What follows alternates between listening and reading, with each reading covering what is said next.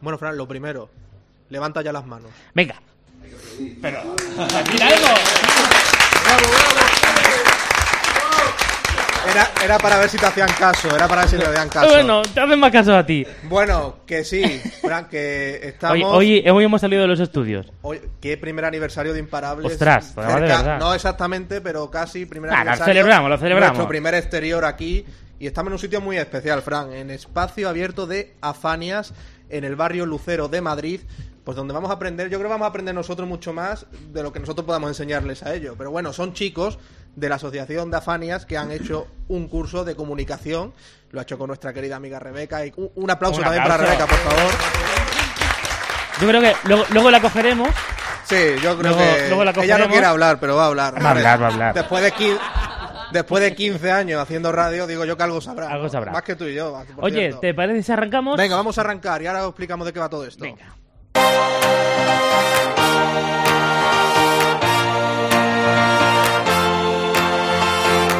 José Melero y Fran Simón. Imparables. Cope, estar informado.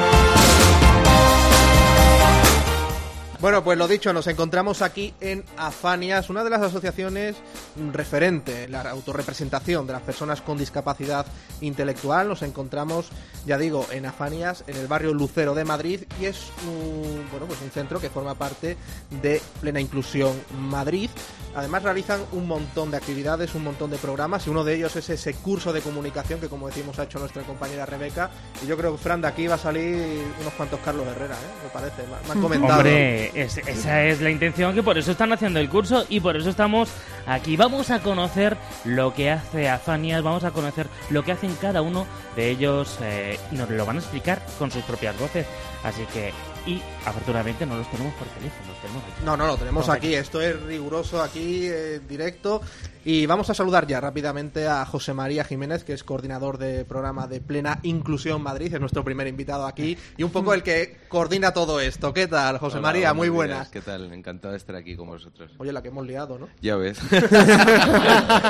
Y además, buena gente aquí rodeados y muy bien, muy a gusto. Es el coordinador de programas de Plena Inclusión Madrid, porque, eh, José María, los programas en Plena Inclusión es una pieza esencial, ¿no? Para vuestras actividades, como decimos, para impulsar esa autorrepresentación en personas con discapacidad intelectual. Sí, es, es básico porque ellos, las personas con discapacidad, llevan mucho tiempo diciendo que, que eran ellos los que tenían que poner la voz a sus, a sus problemas, ¿no? Y que, y que eran ellos los que tenían que reivindicar. Y por eso arrancamos con, con este programa de autorrepresentación que, que tiene tanta gente, porque ellos se están empoderando para, para representar sus intereses que antes no eran ellos los que lo representaban, eran las familias, otra gente, Mm. etcétera. ¿Desde cuánto estáis con este programa? Pues arrancamos, hemos ido poquito a poquito, pero empezamos en, en 2014. De hecho, Afanias está, está desde el principio. Y poco a poco se han ido incorporando asociaciones. Empezamos con tres, entre las que estaba Afanias, y ahora hay como unas 17 eh, asociaciones que ya tienen equipos de representantes. Eso te iba a decir, son 17 entidades participantes en Plena Inclusión Madrid. ¿Qué representa, qué tiene de especial Afanias? Pues Afanias, eh, claro, las entidades que participan en este, en este proyecto y que tienen representantes son entidades diversas, es decir, hay desde entidades pequeñitas, en las que hay 100 personas con discapacidad intelectual, por ejemplo, hasta en- entidades grandes como es el caso de Afanias. En Afanias el tema se complejiza un poco porque son, es una asociación que tiene múltiples, múltiples centros y además deslocalizados en diferentes municipios de la Comunidad de Madrid, con lo cual organizar un equipo de, de gente con discapacidad, de representantes, que traiga la voz de todos aquellos centros y de todos aquellos municipios donde están, pues es lo que les hace un poco especial, ¿no? que le hace un poco más compleja la, la cosa, porque hay que recabar la opinión de muchos municipios, de mucha gente con discapacidad, para volcarla en, en una sola. Mm. ¿Alrededor de cuánta gente eh, tenéis en vuestros centros? En toda la Comunidad de Madrid, en, en plena inclusión Madrid, hay 115 asociaciones ahora mismo, repartidas en toda la Comunidad de Madrid, y en total en- pueden estar participando unas 20.000 personas con, con discapacidad intelectual en todas esas asociaciones. La persona que nos escucha ahora mismo, que está en casa y, tal, eh, y que tiene un familiar o, a- o alguien cercano con, con este tipo de capacidad diferente, ¿qué es lo que tiene que hacer para venir aquí a, a Fania o a otra de las asociaciones? Ujú. Pues eh, puede ponerse en contacto bien con Plena Inclusión Madrid, si no sabe a qué entidad quiere ir, y nosotros lo que hacemos es acompañarles un poco a aquella entidad que esté más próxima a su domicilio o a las necesidades de, su hijo o de la persona, o bien si tiene una entidad cerca de su domicilio, directamente ponerse en contacto con, con ellos. Al final trabajamos en red, con lo cual si alguien va a una asociación y en esa asociación se dan cuenta de que puede hay otra asociación más cerca de su casa, otra asociación que se ajuste más a lo que la persona quiere, pues le van a acompañar y a derivar. O sea que entrando en contacto con cualquiera de nosotros, eh, le facilitamos todo. Uno de los temas que vamos a tocar hoy en el programa va a ser eh, el trabajo, el acceso al mercado laboral de estas personas. Sin duda, a los programas como este de comunicación y otros muchos que hacéis, ¿se está consiguiendo mm, facilitar el acceso al mercado, al trabajo a estas personas? Ujú. Bueno, Pues- poco a poco sí, poco a poco sí. Es verdad que, que hay muchos frentes abiertos, pero mm, sí que es verdad que poco a poco se han ido estableciendo algunas medidas de fa- para facilitar ayudas a las empresas.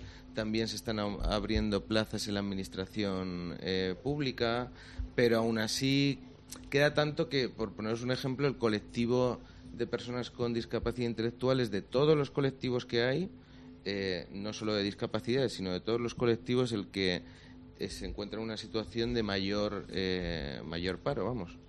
Es decir, es el colectivo que en el que menos gente hay, menos gente activa y menos gente trabajando. Entonces queda un montón. Es verdad que se va poco a poco y hace falta mucha sensibilización y que muchas empresas se abran, pero se va avanzando despacito. ¿eh? Despacito y buena letra y ojalá se vaya impulsando.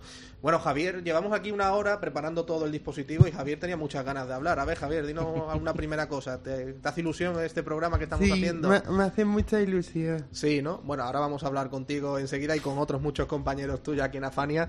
Y bueno, pues eh, muchísimas gracias, José María Jiménez, coordinador de programas de Plena Inclusión Madrid, por estar aquí con nosotros y apoyar todo este proyecto que hemos montado aquí desde Imparables Cope. A vosotros sobre todo por haber venido y habernos dado a todos esta, esta oportunidad.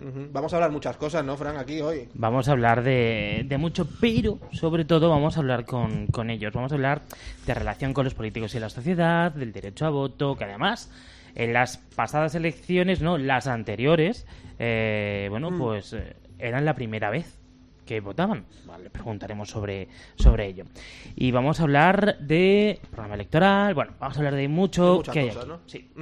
También eh, hemos ido un poco de lo general a José María Jiménez, que es coordinador de programas de Plena Inclusión Madrid. Y en Afanias hay mucha gente que está trabajando con estas personas. Entre ellos está Amando Albarrán, técnico en integración social. ¿Qué tal, Amando? Muy buenas. A ver a Ay, dónde eh, lo eh, tenemos. He cogido de los tres que tenía aquí. eh, eh, más lejos. Perdona, Sí, perdóname, Amando, perdóname. Nada, un placer estar aquí con vosotros y poder participar aquí con mis compañeros de Afanias y, y con ellos, que son los que han hecho el curso y los que están aquí preparados para darlo todo. La empresa que tienes eh, no es fácil, ¿eh? técnico en integración social, pero se ha ido ganando, como decimos, muchísimo terreno en los últimos años. Eh, es un- una asignatura que, como decimos, hay que mejorar todavía, falta concienciación quizá, pero se va dando pasos, ¿no? Sí, eh, de hace unos años para acá cada vez los pasos son más grandes, cada vez intentamos abarcar más, pero sobre todo intentamos eh, pues empoderar y dar voz a aquellas personas que son los que lo necesitan. Que yo soy técnico en integración social, pero no, yo estoy ahí para darles apoyos y para lo que necesiten, pero son ellos los que tienen que, que luchar y para eso están aquí, para, para decir cuáles son sus problemas y qué es lo que quieren hacer. ¿Qué tipo de apoyos dais en Afanias a estos chicos? Afanias es ser una entidad tan grande, eh, hay muchos servicios y están muy dedicados. Tenemos desde áreas de inserción, áreas de ocio, eh, residencias para personas con discapacidad. Eh, es lo bueno que tiene. Es, lo malo es esto, que estamos en muchísimos municipios de Madrid, pero lo bueno es que estamos muy preparados para, para las necesidades que puedan surgir para estas personas. Eh, ¿qué, ¿Cuál es tu labor con ellos? Yo vengo de un centro donde hay tanto un centro ocupacional como una residencia y mis funciones pues varían sobre todo dependiendo de las personas con las que trabajo. Soy un intento ser una persona de referencia para que para para que puedan contar conmigo para lo que necesiten. Eh, ahora mismo estoy aquí en este, en este curso de comunicación porque vengo a apoyar a una persona de mi centro que es el representante de Canillejas y, simplemente hacemos una labor de, de- acompañamiento, de estar con ellos y, de cubrir lo que necesiten en, es- en ese momento. Pero nuestras funciones son muy amplias y seguramente mis compañeros que están aquí vais a presentar ahora pueden hablar muchísimo más de ello.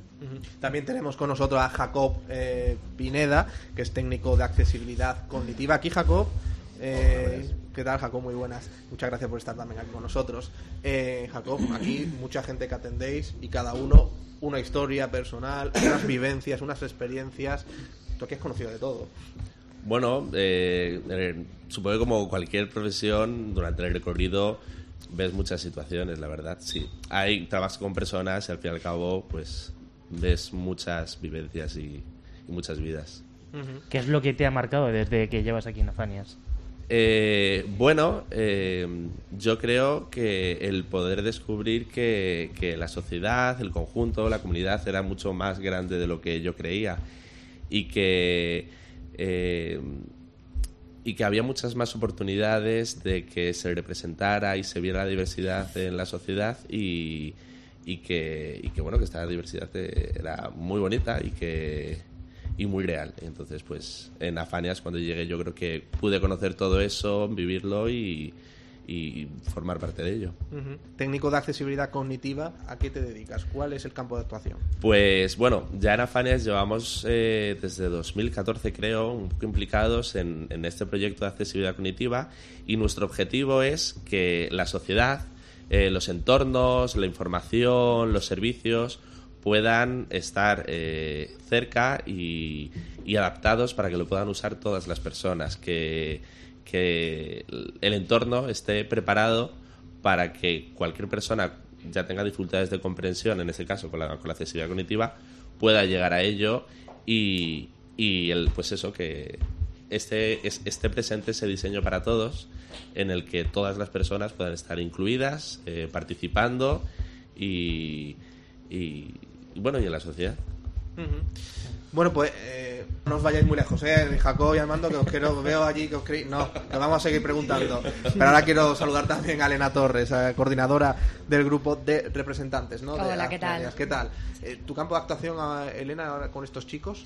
Bueno, pues como has dicho, soy la coordinadora de representantes de usuarios de, de Afanias.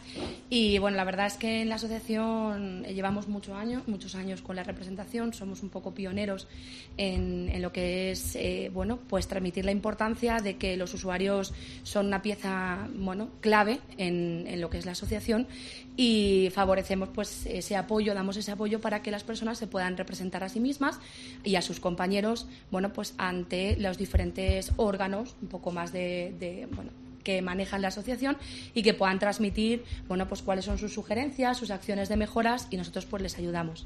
Mm. Y nada, nos reunimos una vez al mes aproximadamente y eh, bueno, pues tenemos un plan de acción, los objetivos que nos marcamos al año para trabajarlos y que ellos luego también pues lo puedan transmitir al resto de los compañeros. ¿Qué le decís a los chicos para que sean capaces de representarse ellos mismos? Bueno, Le daréis- nosotros- supongo que les daréis unas claves.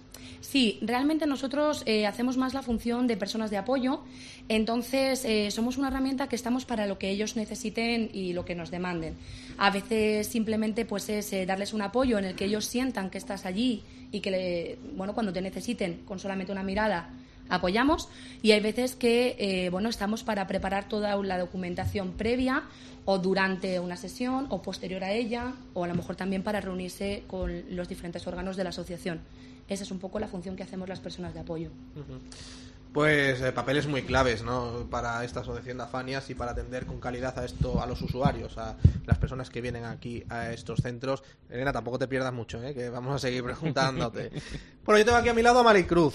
¿Qué tal, Maricruz? Muy buenas. Buenos días. ¿Todo bien? Todo bien. Perfecto, ¿no? Todo bien. Y también tengo a Javier por aquí, que ya que, que tenía también muchas ganas de hablar, y a otros muchos, ¿eh? Pero vamos a seguir hablando con ellos, porque al final son los protagonistas, sois los protagonistas, Maricruz. Sí, ¿no? Muy bien, sí. ¿Qué tal el curso de comunicación? Muy bien, muy bien. ¿Te ha gustado? Sí, mucho, mucho. ¿Más la radio, la tele o qué, qué- qué es lo que más te gusta a ti? Todo, todo me ¿Todo? gusta. ¿Escuchas la radio? Sí, a ver, sí. La cope. Bueno, Javier, que está aquí a mi lado, lleva toda la mañana desde que hemos llegado. Oye, ¿te hace falta? Gracias, lo primero, por, por ofrecerte, Javier. Oye, ¿y mm, qué es lo que tú, qué es lo que tú haces aquí en, en Afanias? Pues hago lo de, lo de los representantes, que son tres años. ¿Qué es lo representante? ¿Eso nos lo explica un poquito? De los representantes, que cada uno tenemos que ir a una reunión de cada centro. Ah, eres el delegado. Un poco el delegado, ¿no? Sí, Bueno, nosotros el primer tema que queríamos tratar con vosotros es un poco eh, la búsqueda de espacios este de representación, ¿no? De las personas con discapacidad y la presencia en los medios de comunicación. Muchas veces los medios de comunicación estamos demasiado enfrascados en el día a día y eso nos impide hacer ver, mirar un poquito más allá, ¿no? Y sobre todo, pues a esos colectivos que trabajáis cada día por superaros a vosotros mismos. Por ejemplo, el caso de Maricruz. ¿Tú crees, Maricruz, que en los medios de comunicación, eh, por decirlo en plata, os echamos mucha cuenta?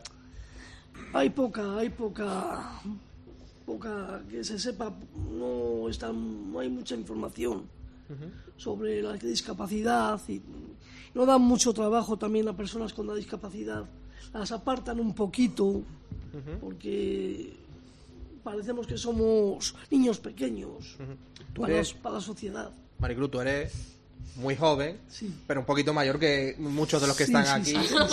Un poquito, pero bueno, muy poquito más. Eh, claro, tú has visto la evolución seguramente. Es decir, eh, cuando a lo mejor tenías veintitantos, eh, treinta años, eras adolescente, ¿se te trataba igual, se trataba igual a las personas con discapacidad No. con lo- con respecto a ahora? No, no, ¿Cómo no, ha cambiado no. la cosa? ha cambiado a mejor porque ahora ya no- nos llamamos de otra no ya no somos como niños pequeños sino que ya parece que la sociedad eh, nos trata un poquito como ya personas con normales como así decirlo. No como si fuésemos bichos que tuviésemos que estar en casa cerrados como pasaba antes. Maricruz, por ejemplo, para que vosotros tengáis más voz, tengáis más autorrepresentación, al final esto, nos gusta o no, representa en la clase política de lo que depende también, que se destinen recursos, que se os dé mayor voz, que se os dé mayor eh, notoriedad, digamos. ¿Tú crees que los políticos conocen las necesidades reales de las personas con discapacidad intelectual? yo creo que no lo han visto un poquito así como somos como si fuésemos un poquito niños pequeños y que vamos con no con las personas que son adultas como si dijésemos sino nos meten ahí en un rinconcito como si fuésemos monstru- monstruitos o cosas raras. Eso ahora ya se ha abierto mucho y ya ha salido todo ya un poquito más de otra manera. Ya nos tratan como personas adultas como personas normales. Lo que sois. Sí, pero eso antes estaba muy muy cerrado ahí. Éramos normales, nos llamaban. Era muy descalificativo, ¿verdad? eso. Sí, Por ejemplo, tú que has vivido, eh, sobre todo esos tus últimos años, como decimos, ha mejorado mucho, pero tu Sí, juventud tú sí. has tenido que aguantar eh, comentarios, vivencias un tanto negativas. sí, sí, sí. ¿Nos cuentas alguna que Sí. recuerdes si quieres contarlo y compartirla, por supuesto? Sí, pues que me, me apartaban un poco, me echaban atrás. En el colegio, por ejemplo. Sí, eh, me echaban atrás diciendo tú, no, como si no valieses. Y, ahí, y ahora ya esto parece que va mejor. Ya la sociedad, en- como si fueses una persona adulta, como normal. Oye, Javier, eh, ¿tú sabes el por qué los políticos no conocen de, de vuestras necesidades? Eh, porque no nos hacen caso. ¿Y, y pero por qué no os hacen caso? ¿Por qué creéis que os apartan? Porque es que no lo sé. ¿Tú qué les pedirías a los políticos? Pues que nos ayuden más, por ejemplo, como en Italia o, o Alemania, Francia. Porque allí en esos países Les hay más ayudan ayudas. más a la gente con discapacidad. Sí. En España falta todavía esa concienciación, ¿no? Ese presupu- mayor presupuesto para eso. Sí. ¿En, qué, ¿En qué te gustaría que te ayudaran más? ¿A tú quién crees que necesitan más ayuda? Por ejemplo, para acceder a un mercado de trabajo. Sí, y que nos paguen también el centro los centros ocupacionales. Ajá.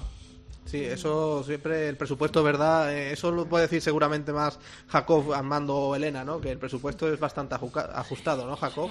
Sí, bueno, eh, con todo, los recursos no siempre están disponibles y es verdad que cuando trabajas con personas y cuando el compromiso es eh, velar por una calidad de vida, eh, por oportunidades de inclusión, por apoyar para que sean ciudadanos plenos, pues al fin y al cabo necesitas eh, los apoyos de la administración pública, no solo económicos, que también es verdad, eh, sino también de sensibilización, de conocimientos de cuáles son las, necesidades reales eh, para que eh, puedan dar una visibilización real de lo que las personas con discapacidad intelectual necesitan. Y como ha dicho Maricruz, pues no vuelvan a sentir que, que están apartados a un lado o que son un grupo aparte dentro de la, de la sociedad.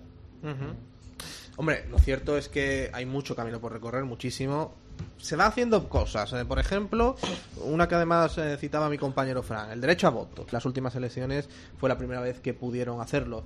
Eso sí, Maricruz, vaya rollo, ¿no? Tener otra vez que Sí, votar. otra ¿no? vez, otra vez a las urnas. que, que- que votar es muy bonito, ¿no? Pero, claro, tantas veces, ¿no? Cansa ya, cansa ya. Y es que luego siempre salen los mismos y no hacen nada. No hacen nada. Nada. Madre mía. Yo, yo tengo que aportar algo. Por favor, eh, eh, lo primero, decir que es María. María. María, que además ha cogido el micrófono con muchas ganas. Lo ha cogido literalmente, pero no lo cojo, suéltalo un poco. Exactamente, perfecto. Pues yo- María, cuéntanos, por favor. Pues yo, eh, lo que está hablando, yo fui una de las que reivindiqué El, el derecho a voto. el derecho a voto y se consiguió, ¿eh? Sí, Gracias a mí y gracias a muchas personas que estuvieron en el Congreso. Porque vos bien. fuisteis, claro, efectivamente fuisteis, eh, fuisteis una de, de las que entregasteis, Sí. supongo, el Sí. documento, ¿no? La petición. Sí. ¿Cómo fue todos esos meses, esos años de lucha? Pues yo tengo una experiencia sobre mí. Mira, yo fui, yo, yo, a mí me incapacitaron. Entonces un juez dijo que no me, o sea, que no podía votar. Y al final otro juez me dijo que sí que podía votar. Y esa fue mi experiencia. Y el juez que te impedía votar, que decía que tú no podías votar, ¿qué, ¿bajo qué argumento? Pues porque yo tenía una discapacidad y, y por eso no podía votar. Y digo, pero perdona, o sea, tú eres un juez y me dices esto.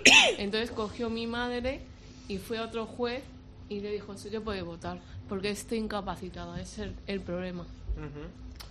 Por fortuna eso ha quedado, ha pasado mejor Sí. vida. Eh, Mm. Por ejemplo, vosotros conocéis amigos o compañeros que ya han votado por primera vez, entiendo que tú, María, Sí. claro. Sí, Aquí- yo- aquí Javier también. Y Javier también. Y Maricruz Sí. también votaste la, la otra vez. No, yo ya, yo ya votaba. Lo que pasa es que después con lo otro ya me, no podía votar. Con lo otro, ¿cómo? O sea, tú al principio Sí, podías. al principio sí, pero después cuando ya hubo otra cosa que no dejaban, ya no, no podía yo votar. O sea, que se iba bien, se Sí. dio un paso atrás como los cangrejos y ahora Sí, se vuelve a dar ese paso a- vez, hacia adelante. Vuelto otra vez a poder. Oye, pues para ti debe ser indignante, ¿no? Que pudiera poder votar y luego que lo Pues sí, es que yo estaba incapacitada, entonces no me dejaban.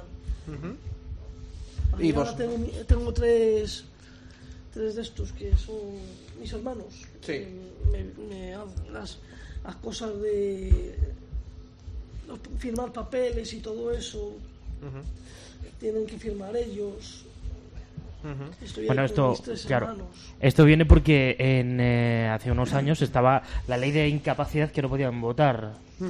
Eh, bueno, sí. eh, Jacob. no es que haya una ley de incapacidad. De incapacidad. Hay un proceso eh, por el que a ciertas personas, pues porque tienen mayor situación de vulnerabilidad, eh, se las quiere proteger legalmente. Pues, por ejemplo, para que eh, no vivan situaciones en las que les engañen y les hagan firmar papeles sobre temas en los que no eh, están tomando decisiones que desconocen eh, pues para protegerles eh, hay un proceso de, de incapacitación en el que a grosso modo ante la ley pues son menores de edad entonces suelen tener una persona en representación a ellos algún familiar una persona de referencia cercana que va a responder por esa persona a nivel legal eh, ¿qué ocurría con cuando una persona se incapacitaba? que a efectos legales como era considerada ante la ley menor de 18 años eh, tampoco podía votar. Y esto implicaba a muchas personas con discapacidad intelectual, porque muchas han, han sido incapacitadas, eh, que además ni siquiera eran conscientes de que estaban incapacitadas legalmente, no podían votar. Con esta reivindicación, que además ha salido eh, desde los representantes, desde las personas con discapacidad que han querido que se les vea, lo que ha reconocido es que, aunque estén incapacitadas legalmente, sí puedan tener acceso al voto. Y eso pues ha abierto la puerta a muchísimas personas, como es el caso de María. Bueno, yo no os voy a engañar. Yo no me leo un programa político, me parece lo más aburrido que hay. Ah, no, es así, esto es así. Pero bueno, eso no quiere decir que no haya gente que lo haga. Entonces, claro, los programas políticos, a mí, además a mí me cuesta muchísimo. Los programas electorales, eh, vosotros, por ejemplo, Javier, mm, ¿tú entiendes lo que dicen los políticos? Es decir, ¿hay una lectura fácil para vosotros, accesible para vosotros? Eh, sí, lo de lectura fácil, sí. Pero tú sabes lo que ellos dicen. No, no, no les entiendo. ¿Por qué no les entiendes? Porque es que hablan muy, muy deprisa. ¿Y qué sería necesario para que los políticos os entendieran o vosotros entenderéis a los políticos? Pues que, que nos ayuden más. ¿Tú te has podido leer alguna vez un programa electoral? Eh, Es- no. Estos, estos papeles donde cuentan todas las Sí, sí, sí, le, le he podido leer. Eh, Pero mejor es lectura fácil. Claro. Efectivamente, ahí es donde queríamos ir, lectura fácil. ¿Eso no, no existe todavía? Eh, sí, sí existe lectura fácil. Ujú. Entonces a partir de ahí sí que puedes hacerlo, Sí. ¿no? Es- por tanto es importante para vosotros, ¿no? A la hora de Mm. votar. Ujú. Bueno, ¿tú qué y Javier, ¿tú qué sentiste el día que pudiste votar por primera vez? No, yo ya hace- hace mucho. ¿Hace mucho votaste? Sí, Sí, ¿qué edad tienes ahora? eh, 29. 29, muy bien llevados, parecen más jóvenes. Eh, Sí, sí, sí, sí. Eh, con lo que comentaba Javi de la lectura fácil, eh, como una herramienta de apoyo, pues eh, tengo que ver un poco el tema de accesibilidad para el acceso a la información. Sí que es verdad que hay unas pautas europeas de lectura fácil y desde el mundo asociativo eh, se está trabajando mucho por la visibilización y por la utilización de esta herramienta que está llegando y calando en las administraciones públicas y en estas últimas elecciones, tanto en las autonómicas como en las eh, generales y municipales, eh, ha habido mucho movimiento eh, dentro de los partidos políticos para poder hacer los programas de lectura fácil. A lo mejor un poco eh, con poco margen de tiempo, ya han llegado a lo mejor en la última semana algunos programas de lectura fácil, pero están empezando a llegar o a conocer que, existen, porque es lo que permite, y yo creo que mm, muchas de las personas que están aquí por primera vez este año han podido leer algún programa eh, electoral, y se ha visto en, en algunos partidos que el, eh, teniendo a disposición en sus páginas web el programa electoral general y el programa adaptado a lectura fácil, era mucho más, o sea, era, eh, estaba, se descargaba muchas más veces el programa de lectura fácil para toda la población, porque al fin y al cabo lo que nos cuentan los políticos, ¿no, Javi? Sí. No se entera nunca. No, no, no No, enteramos. eso Claro, y, pero- y era un beneficio pensado para el apoyo de personas con dificultades de comprensión, pero que ha beneficiado a toda la sociedad. Y esos programas electorales los han validado las personas con discapacidad intelectual de los centros de, de las entidades que están en plena inclusión. El siguiente paso es que por lo menos nosotros, los ciudadanos de a pie, también nos enteremos, porque Sí, muchas sí. veces ni nos enteramos. Bueno, pues pase lo que pase, el día de noviembre ojalá que haya más recursos y se tenga más sensibilidad con este colectivo. Vamos, Yo quiero seguir avanzando, yo quiero conocer más vivencia, quiero conocer experiencia vuestra. María, tú ya me habías contado tu experiencia la primera que lograste votar, eh, que además fuiste una de las de las que más estuvo al frente de la lucha, ¿no? Para conseguir la votación. Porque yo ya estaba cansada Sí. de, de que la gente con discapacidad no votara. Entonces yo me quedaba avergonzada, ¿sabes? De eso, ¿sabes? Porque mm, yo creo que la gente con discapacidad no somos niños para no poder votar. Efectivamente. Eh, por ejemplo, María, tú ya que estás hablando, la sociedad, mm, ¿tú cómo crees que percibe a, a personas como tú, que padece esa discapacidad intelectual? Ella se quiere comer el micro, literalmente, María, pero, pero te digo yo que es más eficaz si lo deja porque así no se oye, no se entran los ruidos, entonces sería bien. Vale. María, como te iba diciendo, eh, ¿cómo os percibe? O sea, vosotros, claro, durante muchos años se, se ven o se os ha considerado injustamente como gente extraña, especial. ¿Eso ha ido cambiando? Cuéntanos tu experiencia. Mira, eh, creo que aún parte de la sociedad piensa que somos bichos raros o personas de otro planeta. Un día, con mi grupo de ocio, íbamos a una discoteca. Al llegar allí no nos dejaron entrar por tener discapacidad. No, no han pasado más de un- una vez, por lo que ahora solo salimos por algún puff. La sociedad también cae en el error de creer que somos eternos niños porque no hablan, nos hablan de manera infantil. La discapacidad indica que las personas podemos necesitar apoyos. Pueden ser de varios tipos, como los como los apoyos que necesitamos. Creo que esta idea negativa sobre las personas con discapacidad sin conocer la verdad de lo que es la discapacidad son barreras para nosotros que deben de ir desapareciendo. La sociedad es más bonita con personas diferentes. Vamos a conocer más, eh, más experiencias y lo vamos a hacer de la mano de nuestro amigo Miguel Ángel Rodríguez y Amaya Rodríguez. Hola chicos, ¿qué tal? Por, hola, saludad. Hola. es que se quieren poner de acuerdo hasta para el saludo, claro. Exactamente. Aquí anarquía, ¿eh? lo, que, lo que tengáis que decir. Por ejemplo, Miguel Ángel, tú que también eres de las personas seguramente más veteranas aquí, eh, cuéntanos tu vivencia. También has tenido, al igual que Madre Cruz, supongo que ha habido una evolución, en este caso mejor, ¿no? Favorable respecto a cuando era joven ahora. ¿Tú qué vivencia, qué, qué experiencias, en este caso negativas, pero también positivas has vivido? Pues me gusta la radio y tengo un programa de radio, Radio Almenada, Ponte las pilas de 5 a 6 los viernes. Ala, ahí yo nos he metido la cuña.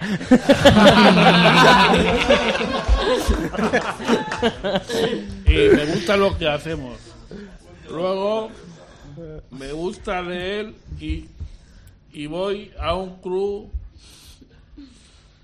de lectura los miércoles. Bueno. Me gusta quedar con los amigos. Voy a un grupo de mayores de ocio. Se llaman más 40 y son mayores de 40. El médico me mandó hacer ejercicio y me apuntado a aprender a nadar y a un grupo de andar de Madrid Salud. Y lo último, Madrid y los demás, sí con mis amigos y con la gente que he conocido en piscina y biblioteca y en el grupo de los paseos. Vamos, que no te aburres. No. Oye, pues... Y en el espacio abierto, sí. actividades.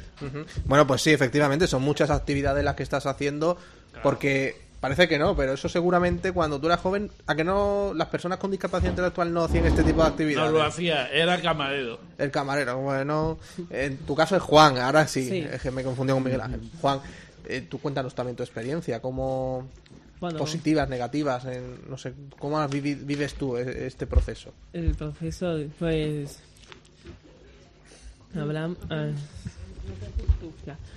Con, sé, contamos con, con tres talleres en- di- distribuidos, ¿vale? Y de la siguiente manera: hay dos talleres pa- pre- prelaborales donde las personas agra- a- aprenden a las habilidades.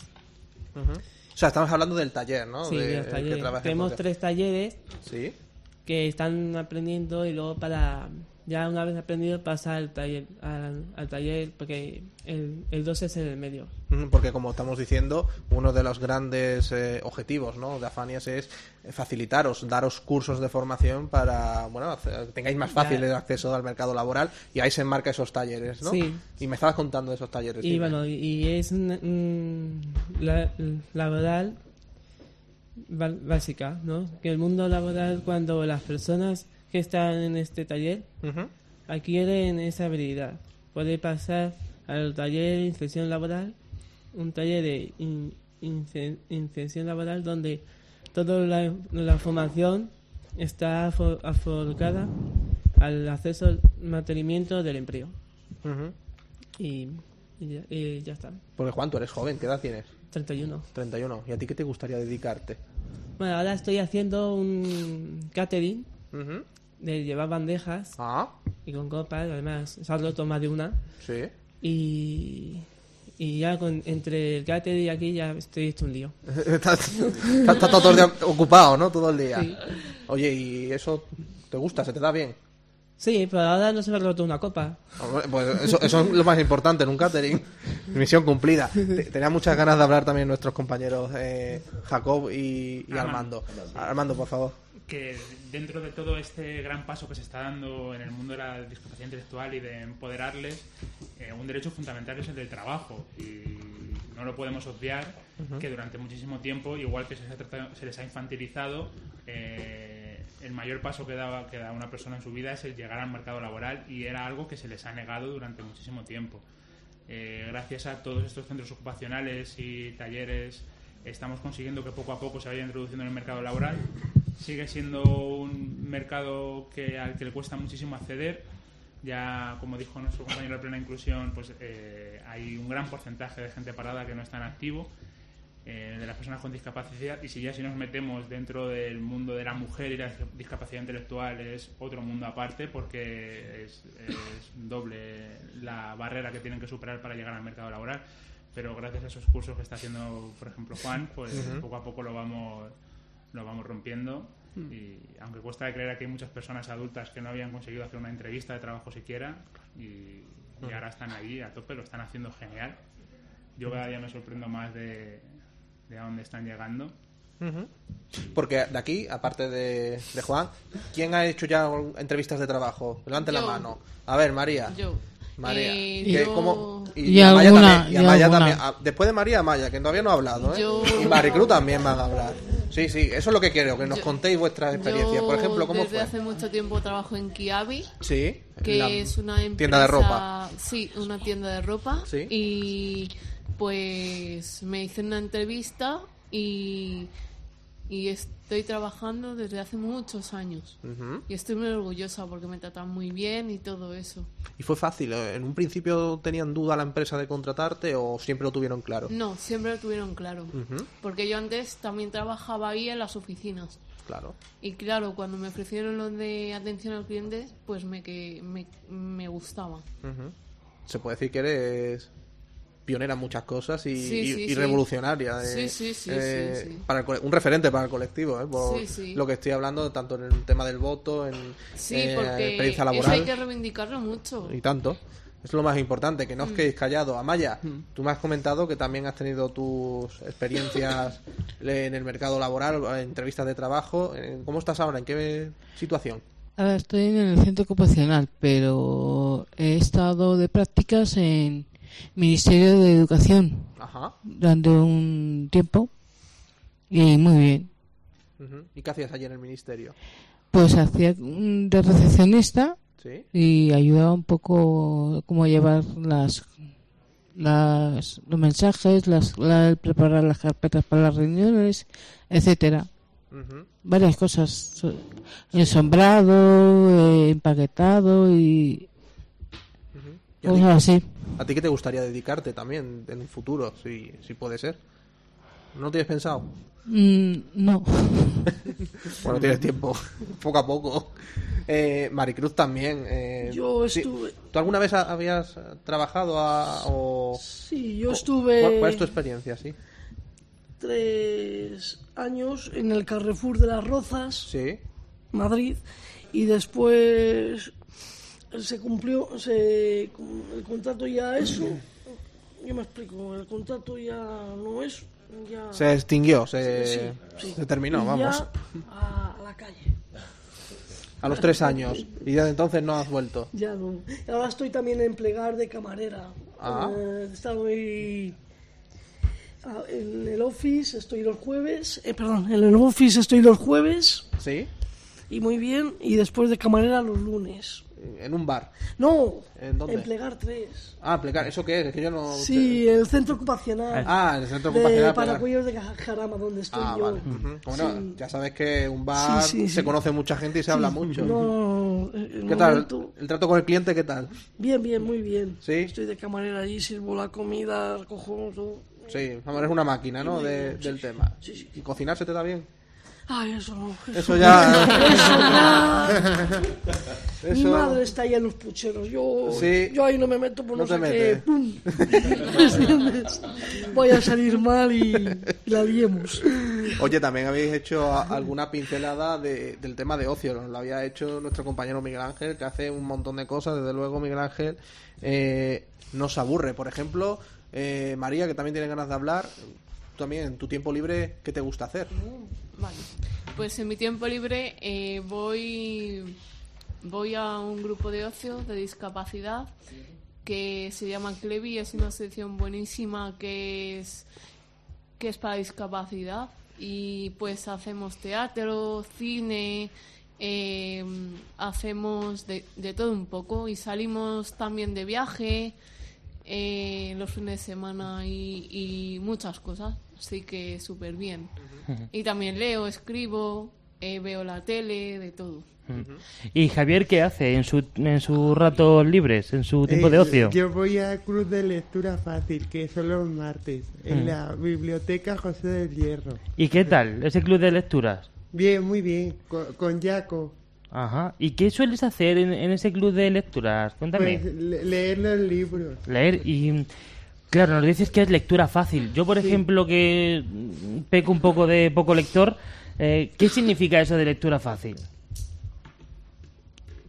¿Te pones las letras más grandes, más...?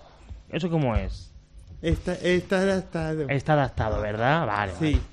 Por ejemplo, algunos de los libros que hemos leído ¿cuál han sido? Ahora con cuáles Ah, el eh, 80 días en el mundo. O sea, la vuelta al mundo en 80 días. Sí. Pero, pero el que se adapta al libro a lectura fácil ha permitido que leamos a lo mejor novelas tan complejas como Moby Dick. Como Moby Dick, sí. Que estuvimos Y leyendo. Peter Pan también. Esa fue la primera ahí de inicio. Y bueno, si le quiero mandar un saludo también a los de Sí, eh, un, un saludo a, a lo de lectura fácil. Eh, Elena, mm, estamos hablando mucho de ocio. eh, también veo un ocio, pues eso, muy orientado, por ejemplo, la lectura. En fin, eh, el ocio intelectual, por así decirlo, donde los chicos pues eh, tengan que ejercer también, supongo, la memoria, eh, utilizar pues eso, el intelecto tal. Seguro que es importante, ¿no? Para ellos, en esas horas libres. Claro, al final, bueno, el ocio, como para todo el mundo, es eh, un espacio en el que nosotros hacemos lo que queremos, ¿no? Entonces sí que es verdad que el ocio ha sido un hándicap para las personas eh, bueno del colectivo con discapacidad porque bueno siempre es una de los, de los de las dificultades que más han tenido el saber relacionarse con los demás. Entonces bueno la impulsar esos grupos de ocio pues ha sido muy importante para hacer un ocio orientativo. Ahora se busca más fomentar el ocio entre las personas por bueno, porque les gustan estar juntos, porque tienen los mismos intereses, las mismas motivaciones y desde las entidades y nosotros desde Afanias, desde los diferentes centros, lo que fomentamos es que esas personas se junten por grupos de, de amigos de- del centro y hagan esas, esas reuniones de ocio y hacen lo que ellos quieren. Bueno, por ejemplo, sin ir más lejos, eh, Juan Felipe, él tiene un, un grupo de amigos que quedan los domingos y Sí. os puede contar lo que hacen los domingos, por ejemplo. ¿no? Para- ¿Qué hacéis? Un ejemplo. Juan Felipe, ¿qué hacéis los domingos? ¿Sabéis? Yo estoy interesado. Bueno, hay a veces que quedamos los sábados. Ah, ya no los solo domingos. ya solo sábado. No, pero es que antes salía los domingos. depende, a veces hacemos o los sábados o domingos, Claro. dependiendo de, Sí, sí. Pero ahora de la- como- del día. A ver, y cuéntanos. Pues ahora como estoy ya en un curso, pues hay una amiga que, que sale conmigo los sábados. Y bueno, tengo otra amiga en el centro que también sale conmigo los sábados. Sí. Y hay a veces que vamos a Burger King, otras veces al cine, otras veces nos damos una vuelta. Depende. Yo lo que también quería saber es cómo es el ocio. Eh, es- ¿Hay un ocio accesible a, a- a vosotros o echáis de menos un poco más de facilidades para vosotros, Maya? Pues podría ser más fácil porque algunos necesitarían saber dónde eh, eh, entender, por ejemplo, dónde eh, lo que es- al pedir algo o al comprar algo le entendiese el camarero y como a él el camarero le entendiese a él y le pudiera pedir y poderle darle lo que él quiere exactamente haces saber que no te equivoques que simplemente eh, sepas que estás hablando de una persona igualmente que con otra persona pero aunque seamos muy diferentes sepamos de, de que estamos hablando de lo mismo y que nos de las mismas cosas Bueno, Maricruz, y tú, cocinar no, ¿no? Pero ah, eh, eso no es tener ocio, pero ah, algunas cosas te gustarán, otras cosas hacer. Sí, sí. Estoy también en el club de, de lectura fácil con Jaco los martes. Y ahí estamos. Eh, Ponemos las cosas que no entendemos, las subrayamos, las quitamos lo que no entendemos para que sean más accesibles a nosotros y a las personas, a todas las personas que no entiendan lo que, lo que leen o sean personas mayores que tengan muchas dificultades y estamos ahí para subrayar y quitar lo que no se debe poner Sí. y lo- para que sea más accesible y lo entiendan mejor. Jacob y... Estoy ahí, estamos Aquí Lo ahí. que comentaban Cada tanto Maricruz y Javi, que parece que hablan lo Estamos mismo, porque ahí. los dos hablan de lectura fácil y los dos los martes.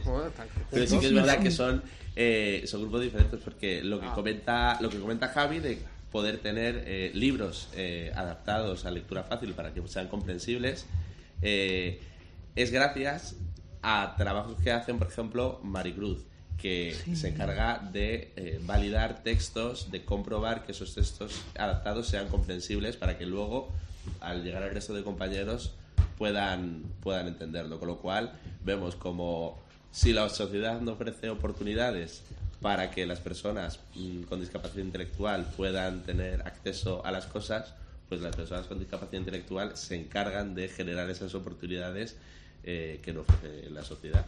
Ujú. Chicos, estamos ya en, el- la recta final de esta edición muy especial de Imparables, de Imparables Cope que estamos haciendo aquí en Afanas, en eh, Afanias, en el espacio abierto de Afanias en Lucero, en Madrid. La verdad que estamos muy a gusto. Pero no, no quería yo terminar y no queríamos terminar Fran ni yo sin hablar de... Bueno, ahora que precisamente estamos en elecciones, volviendo al tema, vamos a pedir, eh, vamos a pedir a los políticos, por ejemplo, en los centros ocupacionales. eh, faltan cosas, hay escasez. María, eh, ¿tú qué harías para mejorar estos centros? Pues yo primero eh, hablaría con ellos para que les quede, que les quede claro cómo nos tienen que, que tratar en el sentido de cuando cuanto al dinero, cuanto a, a las necesidades que tenemos los discapacitados, ¿sabes? Ajá. Eh, ¿Y tú, Maricruz, qué echas de menos? Pues que haya. Que nos paguen más, porque es que. Sí, No, que os paguen más, ¿no? Sí. Básicamente, ¿no? Más dinero. Más si al final todo se resume a eso, claro. Y más. adaptar más cosas para que sea más fácil para nosotros. Ajá. El día a día. Más rampas para los que necesitan silla de ruedas. Más Que accesibilidad. sea más fácil los caminos, que no haya tantos picotes ahí para que puedan pasar la gente y no tropiecen y Claro. que haya un- más más libertad ahí de, de, accesibilidad y Perfecto. Hombre, sin duda los que mejor lo saben también, aparte de vosotros, que al final sois los interesados, son también eh, vuestros coordinadores. Armando, eh, ¿qué es lo que necesitáis realmente para mejorar, seguir dando pasos? Al final lo que pedimos son lo que pide la sociedad hoy en día, es ser escuchados, tener voz para poder decir qué es lo que queremos y cómo lo queremos. Y nosotros somos simplemente una herramienta para poder canalizar esa voz y que llegue a más gente posible como estamos haciendo hoy, que, que intentamos que, que aquí todo lo, no se quede aquí en la radio y, y llegue cada día más gente a pues eso, lo- sus deseos, sus anhelos y, y por lo que están luchando y siguen luchando cada día como los que más, que quizás no están no están en todos los programas de radio ni en todas las televisiones, pero doy constancia de que son los que más luchan por sus derechos. Deberíamos, pregunta Amando, eh, deberíamos de eh, darle mm, más visibilidad a ese empoderamiento que tienen Creo ellos? que es fundamental. O sea, si no, si desde los medios de comunicación no se le da voz a las personas que menos voz tienen, no, no vamos a llegar a ningún sitio. Es, es muy fácil y llegar a recursos fácil a, las grandes manifestaciones de millones de personas, pero luego los pequeños colectivos eh, reivindican lo mismo y tienen el mismo derecho a, ser escuchados y desde luego desde la radio, televisión, medios de comunicación, internet hoy en día es fundamental que todas sus reivindicaciones lleguen. Pues estamos llegando, lo dicho, al final. Hemos tenido, bueno, unos participantes maravillosos. Se nota que han hecho comunicación. María, dime, que, que- que- que te veía con ganas de decir que algo que no te quedabas conforme. Dime. Lo del A ver. síndrome de Williams. Sí. Vale, Ese es el síndrome que tú Sí. concretamente Mira. tienes y en qué consiste, sí. Pues el síndrome de Williams existe un uno de cada 70.000 recién nacidos. Ajá. Es una enfermedad pues que mm, tenemos problemas de corazón, de vista, de, de que somos muy lapsos, eh, tenemos problemas de, de, de, mm, la garganta también, tenemos problemas de, mm, de conducta a veces. Sí. Eh, también tenemos muy, muy, muy, muy profundo el, el oído, o sea, que oímos más de lo normal. Ajá. Eh, somos personas muy entusiastas, eh, también nos... A ver, el peligro que conlleva es que nos fiamos de todo el mundo. Mm. Es el peligro. Y luego, pues luego que somos muy... ¿Cómo se dice? Que podemos ser amigas de todos cuando alguien no quiere. Sí, sí, sí. Por lo que veo eres muy consciente de ello, pero ¿tienes algún tipo de tratamiento para...? No hay tratamiento curativo. No se ha visto en ninguna investigación ni nada. Solo, solo hay terapias. ¿Y qué tipo de terapia recibes tú? Pues, por ejemplo, yo, eh, yo estoy en un grupo de rock. Esa es mi terapia todos los sábados. O Ahí también, te desfogas, ¿no? Ahí Sí, sueltas todo. y luego también voy al Teatro Real, Ah. eh, toco el violín, No. eh, canto, mm, de todo. Qué bien, qué bien. ¿Cuál es tu grupo favorito de rock? Verás. A ver, a ver qué va a decir. Me gustan todos. Nah, nah, ya, ya. Lo de siempre. ¿Alguno te gustará más? Bruce Springsteen. Bruce Springsteen, por, Por ejemplo, ¿no? Como si le digo otro, ¿no? A ver. Ah, espérate que Miguel quiere hablar. ¿De rock? Eh, sí, eh, que lo traiga aquí su grupo. ¿Qué gru- Ah, hombre, pues. Claro. ahí, Y está, vosotros también. ahí está la petición. Pues muchísimas gracias por la invitación, Miguel Ángel. A ver, también, Juan. A mí me gusta, a mí me gusta el rock. ¿No te gusta el rock? Porque es muy ruidoso. Sí, es lo que tiene. Pero a mí me gustan las cosas románticas, como el grupo Camela. Tú eres más como yo. Yo, yo soy más de Camela. Tú eres más de los míos. Porque estoy, estoy todo el día cantando Camela. Mi madre, me- mi madre me hace el burla, porque es que mi madre, yo estoy en la habitación y, y sé que mi madre me está haciendo burla, porque lo oigo. Ajá. Y, y llevo desde, de- desde pequeño siguiéndoles, desde el 92 casi. Pues casi desde que empezaron. Pues sí, claro. Prácticamente. Llevo desde el por ahí. 92 hasta el 2019 escuchándolos. Efectivamente. Y a ver, Javier, A Javier ver, que apunta Javier, algo. Javier. A ver, tú heavy, ¿no? Heavy no, que- metal. no, que también va- vamos eh, a las musas. ¿Qué es eso de las musas? A ver, cuéntame. Es una cosa que hacemos por la tarde, que hacemos tai chi Ah. y, y danza, autogestores también Ujú. y cognitivo. Anda. Claro. Claro, que viene Oye, ¿y muy la bien. danza? ¿Se te da bien la danza? Sí. Sí. ¿Sí? ¿Pero qué? ¿La danza del vientre o cómo? No, es, es tai chi. ¿Qué tipo de danza es? No, eh, Tai chi. eh, Tai chi. tai chi. Ah, tai chi, sí, sí, sí. Que no hay, Bueno. que, no hay que, que A ver, equivocarse. chicos, yo qué sé. Para eso están, para que me lo cuenten. A ver, También tenemos un grupo de autogestores aquí en el Pase Abierto. ¿Auto qué? De auto... Autogestores. Autogestores. Que hablamos de temas. Sí, sí, sí. Ah. De debates y tal, ¿no? Debatís, ¿no? Entre vosotros, es muy debatid lo importante. que pues, es muy importante. está Sí. en el grupo también. Pues ya hacéis más que algunos políticos.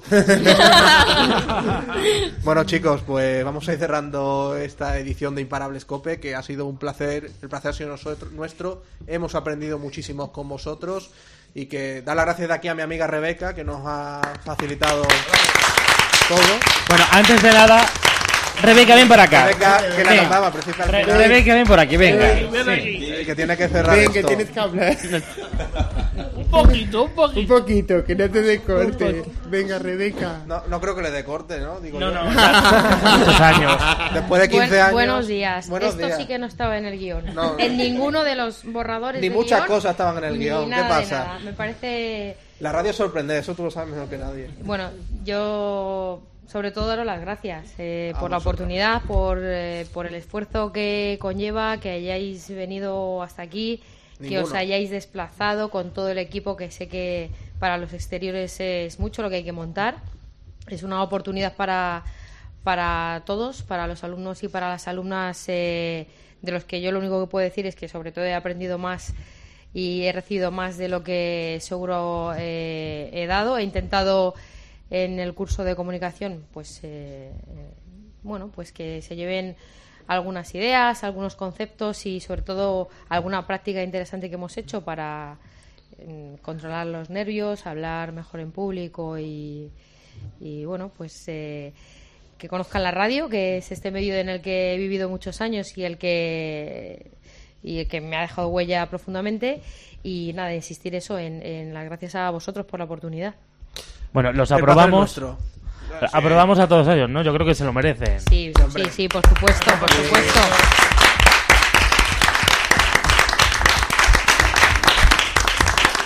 Bueno, chicos, pues que- ponemos aquí el punto y seguido. Es punto y seguido, Punto que esto seguido. es el inicio de una larga y eterna amistad.